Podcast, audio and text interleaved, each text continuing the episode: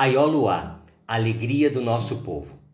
Quando a menina Aioluá, alegria do nosso povo, nasceu, foi em boa hora para todos. Há muito que em nossa vida tudo pitimbava. Os nossos dias passavam como um café sambango, ralo, frio e sem gosto. Cada dia era sem que nem porquê, e nós ali amolecidos, sem substância alguma para aprumar o nosso corpo. Repito, tudo era uma pitimba só escassez de tudo, até a natureza minguava e nos confundia.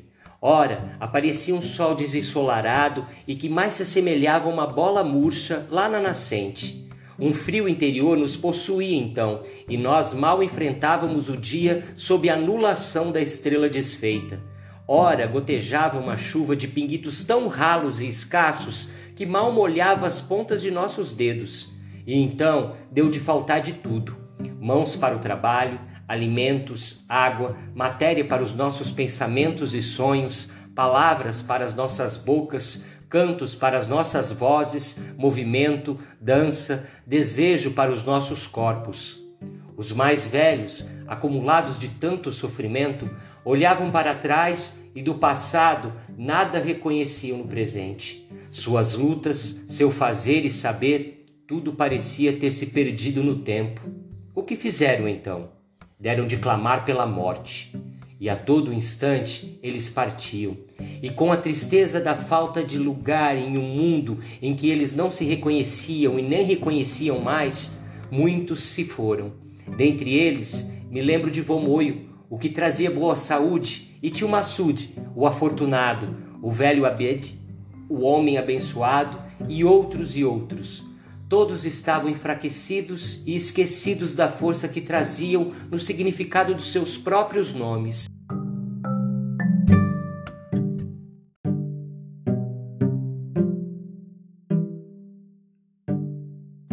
As velhas mulheres também, elas que sempre inventavam formas de enfrentar e vencer a dor, não acreditavam mais na eficácia delas próprias. Como os homens, deslembravam a potência que se achava resguardada a partir de suas denominações e pediam veementemente à vida que esquecesse delas e que as deixasse partir. Foi com esse estado de ânimo que muitas delas empreenderam a derradeira viagem. Vovó Amina, a pacífica, tia Cele, a mulher forte como o elefante, mãe Centaua, a mulher de guerra, a guerreira, e ainda Malika, a rainha. Com a ida de nossos mais velhos, ficamos mais desamparados ainda. E o que dizer para os nossos jovens a não ser as nossas tristezas?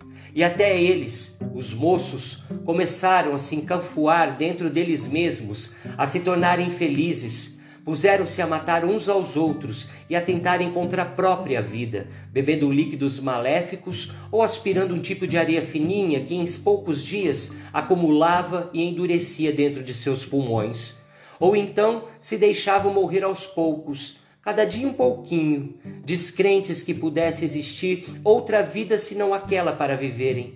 As mães, dias e noites, choravam no centro do povoado. A visão dos corpos jovens dilacerados era a paisagem maior e corriqueira diante de nossos olhos. O milagre da vida deixou de acontecer também. Nenhuma criança nascia e, sem a chegada dos pequenos, tudo piorou. As velhas parteiras do povoado, cansadas de esperar por novos nascimentos sem função, haviam desistido igualmente de viver.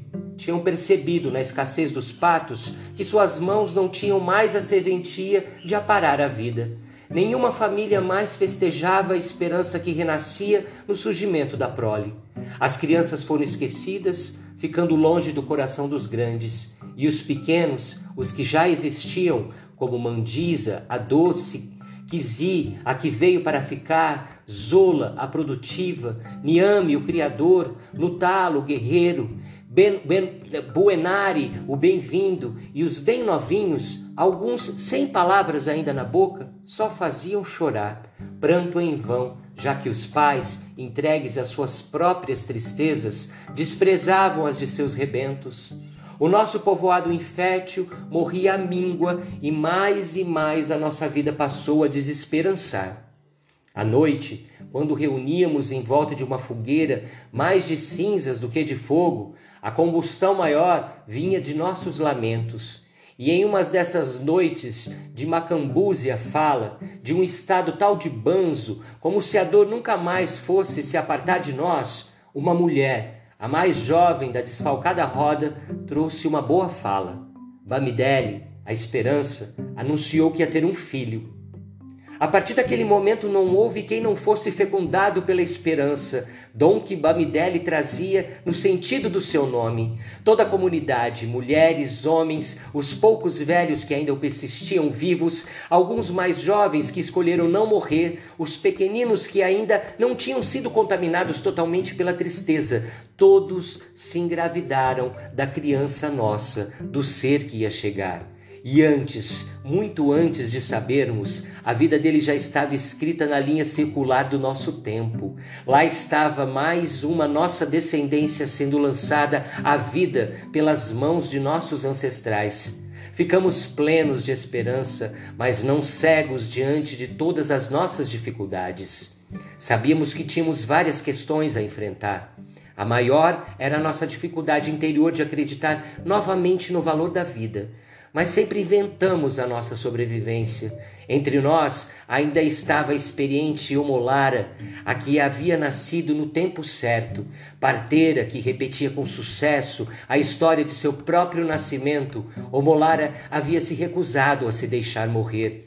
E no momento exato em que a vida milagrou no ventre de Bamidele, Omolara, aquela que tinha o dom de fazer vir as pessoas ao mundo, a conhecedora de todo o ritual do nascimento, acolheu a criança de Bamidele, uma menina que buscava caminho em meio à correnteza das águas íntimas de sua mãe. E todas nós sentimos, no instante em que a lua nascia, todas nós sentimos algo se contorcer em nossos ventres, os homens também.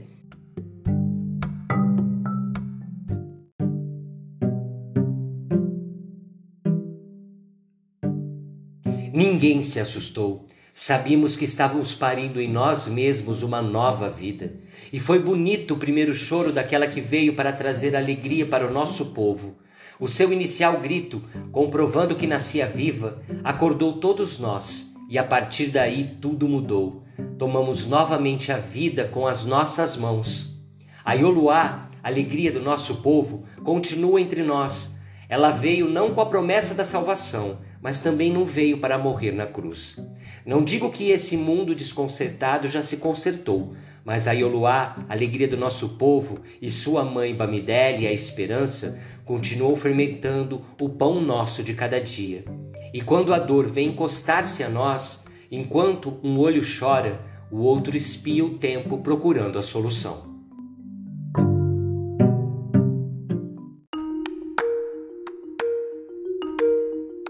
Ayoluá é um conto que integra a coletânea Olhos d'Água, da Conceição, da escritora Conceição Evaristo. É, é interessante pensar é, no, é, nos temas que esse, que esse conto mobilizam, é, mas, sobretudo, pensar no projeto político, é, no projeto estético da Conceição Evaristo e em como esse projeto continua chamando a atenção e chamando, digamos, reações. Né? Afinal de contas, recentemente essa obra especificamente, Olhos d'Água, foi é, censurada pelo Colégio Vitória Régia e a sua e a professora que indicou esse livro pra, pra, para os seus alunos foi suspensa de suas aulas. É, na verdade, quando pensamos na, na censura que Conceição Evaristo passou é, nesse momento, né, a obra de Conceição Evaristo, na verdade, é, passou nesse momento, nós é, percebemos que é uma continuidade de censuras outras que existiram ao longo de toda a trajetória da, da escritura. Afinal de contas, é, Conceição só se estabelece e consolida como escritora aos 70 anos de idade.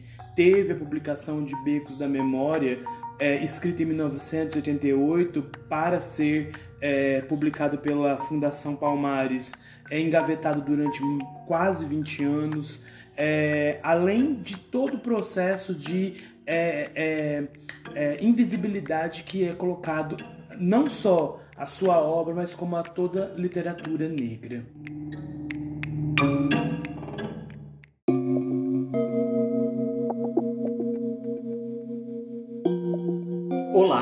Sou Arlen Félix. Eu sou André Luiz Gomes Ogunkeye. E esse é o primeiro episódio de Horas Malditas, dedicado à escritora Conceição Evaristo.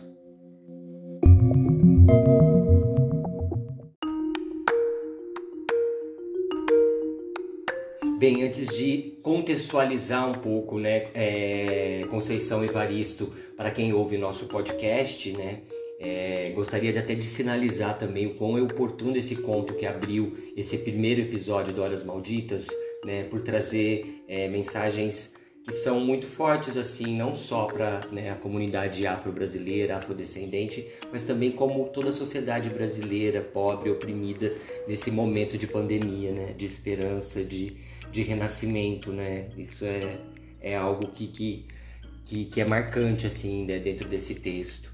E Conceição Evaristo, né? Como André bem pontuou na introdução do nosso primeiro episódio, né?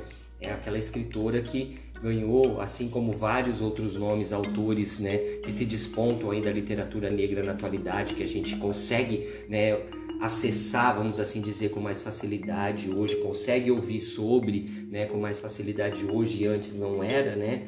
Ela né, teve um reconhecimento tardio, apesar de atuar desde, né, saiu da favela de Belo Horizonte, teve uma trajetória dentro né, da formação aí do magistério, né, depois na linguística e, e, e, uma trajetória longa na pesquisa, na produção literária, mas infelizmente né, é, esse, esse, toda essa sua obra nos chega né, quando ela tem 70 anos de idade, né? E claro, e ainda uma obra que assim como né, toda a, a comunidade né, afro-brasileira, como todo afrodescendente luta, é alvo de preconceito, de racismo, né, até dentro da educação. Né.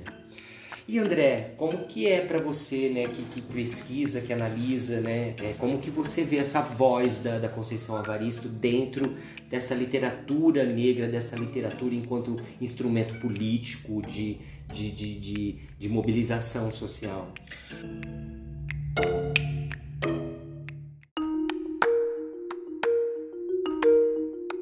O que posso pontuar da, da, da, obra da Conceição, não só da obra da Conceição, mas de toda a produção negra brasileira, é exatamente esse aspecto de resistência, que é pontuado inclusive no conto Ayoluá, um, um conto que mostra a possibilidade de renascimento e de um renascimento que se faz negro, um renascimento que se faz do reconhecimento da negritude enquanto é, uma característica forte da, da sociedade brasileira.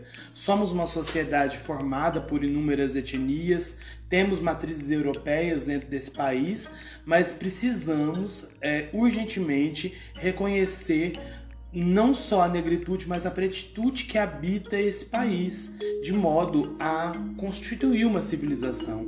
Né? A civilização brasileira ela não vai vir é, entregue num sentido é, no sentido europeu ou no sentido americano, do sonho americano. A nossa é, prosperidade ela vem exatamente do reconhecimento das mãos negras que cortaram cana, que apanharam algodão, que é, colheram café é, as mãos que construíram esse país. Mãos que merecem também, uh, digamos, ter uma expressão literária, porque é exatamente sobre isso que estamos falando. Quando é, censuramos um escritor negro, é, seja do ponto de vista acadêmico dizendo que a obra de, de escritores X, Y, Z que são negros é, não portam literalidade, não são esteticamente bem realizadas, até a censura do Colégio Vitória Régia, nós estamos dizendo que a instituição literária não pertence ao negro. Então, é, nós assumimos a perspectiva, né, eu falo nós porque temos que nos pensar enquanto sociedade, uh, nós assumimos a perspectiva daqueles que dão lugares às pessoas. Então, quais são os lugares negros?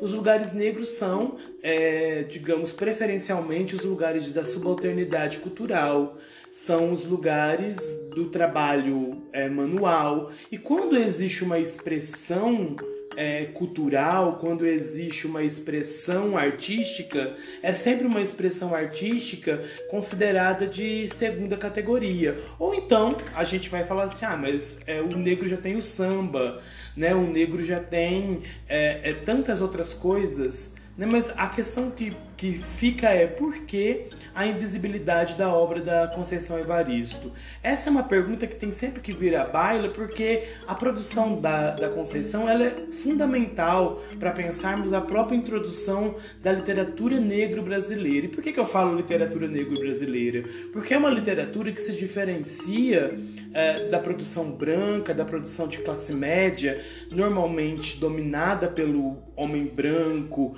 classe média, morador de São Paulo, no apartamento, sozinho que usa drogas e que depois morre no final, ou que depois tem uma, um final feliz.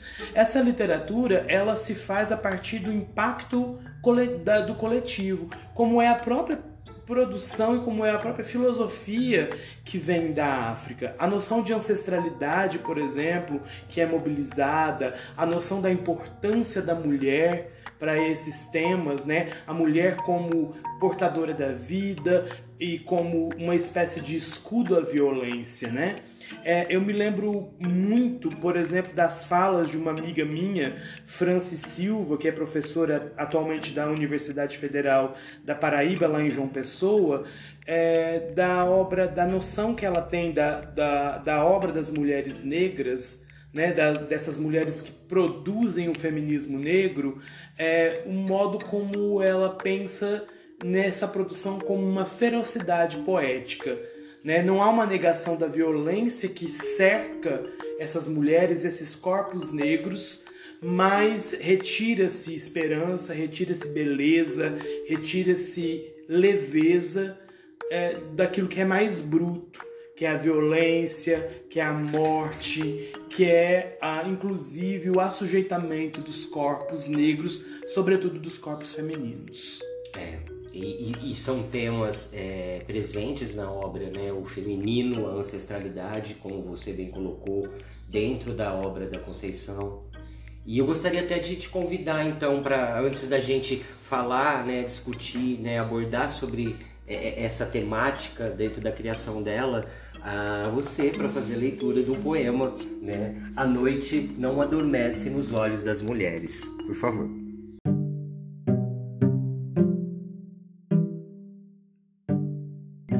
A noite não adormece nos olhos das mulheres. A lua fêmea, semelhante nossa, em vigília atenta vigia a nossa memória. A noite não adormece nos olhos das mulheres. Há mais olhos que sono, onde lágrimas suspensas virgulam o lapso de nossas molhadas lembranças. A noite não adormece nos olhos das mulheres. Vaginas abertas retêm e expulsam a vida donde Ainás, Zingas, Gambeles e outras meninas luas afastam delas e de nós os nossos cálices de lágrimas.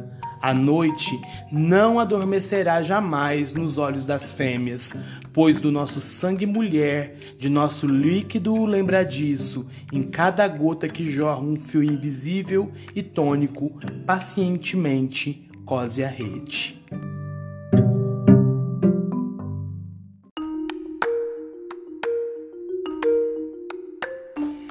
Bem, André, enquanto é, leitor que que está curioso a partir né, dessa, dessa fala sua é, nesse podcast, de conhecer a obra de Conceição Evaristo, quais são né, os caminhos assim que você mais indicaria para começar, né?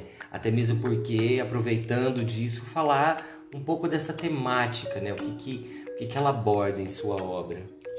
Bem, é, eu, eu considero a obra da Conceição Evaristo uma obra é, vou, vou, tomar emprestado, como eu disse anteriormente, o termo da, da minha amiga, uma, uma obra ferozmente poética, porque ela não se furta de apresentar para o seu leitor a questão da violência aos corpos negros, né? E não são só os corpos das mulheres, né?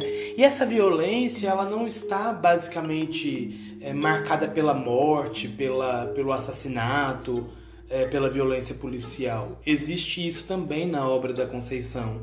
Mas muitas vezes é, a gente vai ter a presença da violência mais difusa, né? De uma violência mais espraiada, aquela que a gente nem considera violência. É, eu considero todas as obras da Conceição muito interessantes. Eu gosto muito de é, dos livros de conto é, da, da Conceição. É, Gosto também dos romances, né? Poncia Vicêncio é um belíssimo romance que fala muito dessa, desse lugar da mulher negra e da continuidade das próprias experiências, das próprias vivências é, de subalternidade, de assujeitamento da negritude, né? dos negros brasileiros pós-abolição, as pessoas que moram nas terras, as pessoas que, que vivem daquela terra, mas ao mesmo tempo são obrigadas a pagar uma espécie de de, de é, imposto aos donos daqueles lugares ou da, das pessoas que se dizem donos daqueles lugares que acabam tendo também o domínio sobre a vida, né?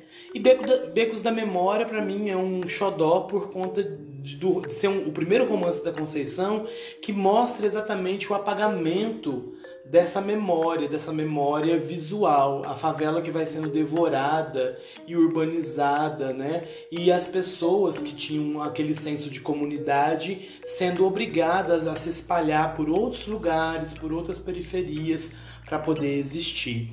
Então existe uma, uma, uma consonância ou uma, um encontro entre o que a Conceição Evaristo escreve e a vivência dela.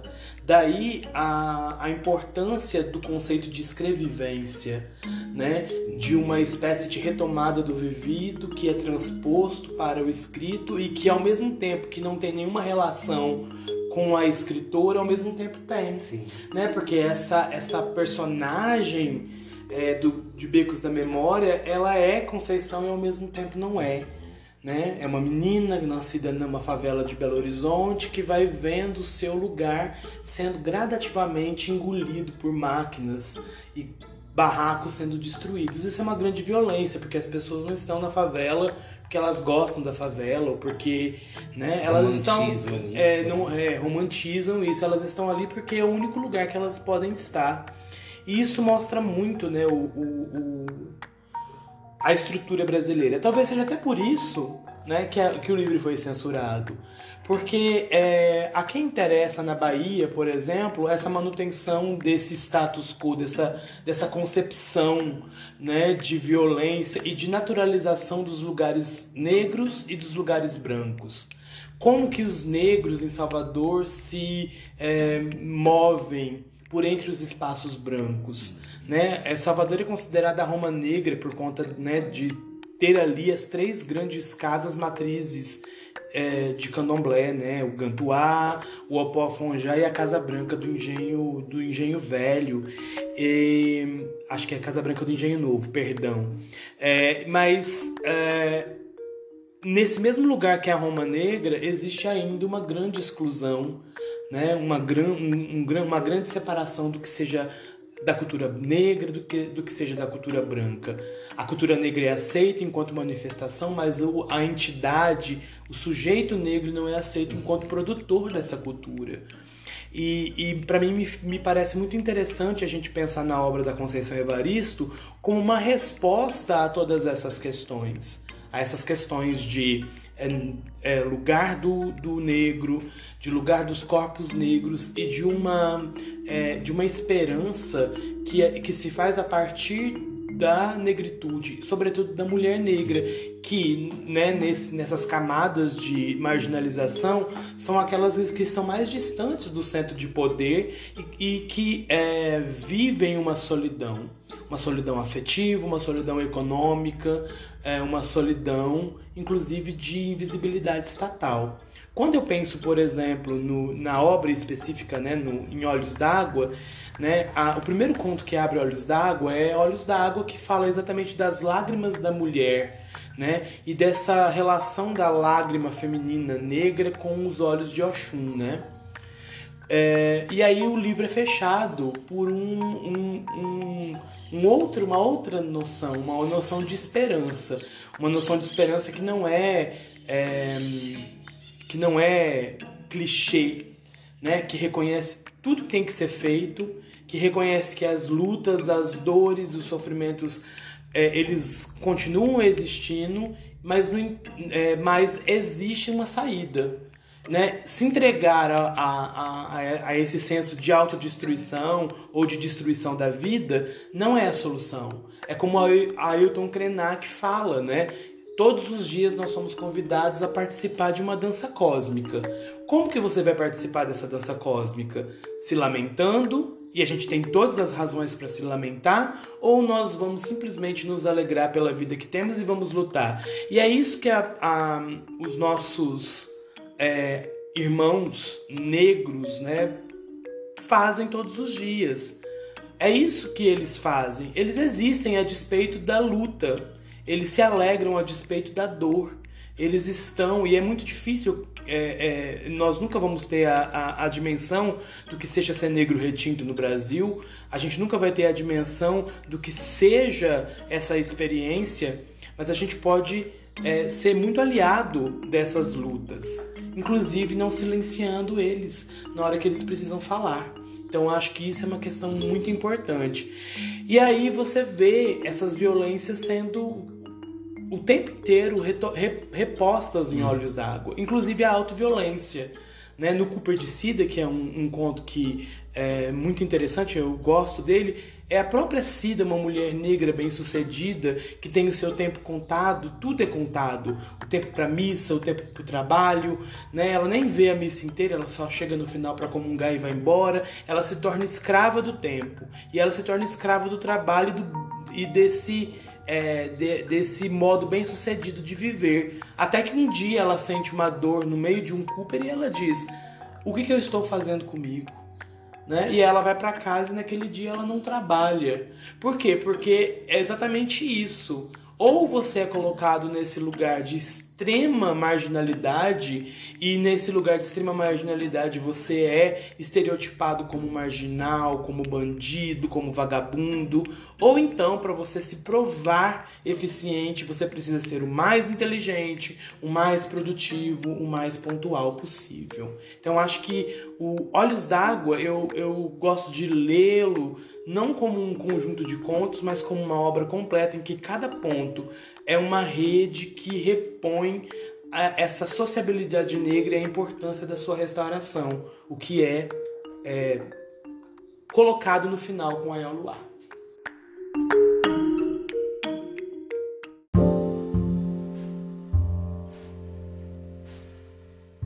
E a gente, claro, a gente pode colaborar com essa com essa luta, né? lendo é, escritores e escritoras negros, negras, é, não só Conceição Evaristo, como outros. Né? Então aproveite esse, esse podcast como um mote para ampliar o seu repertório de leitura, incluir novos escritores negros e negras no seu, na sua biblioteca.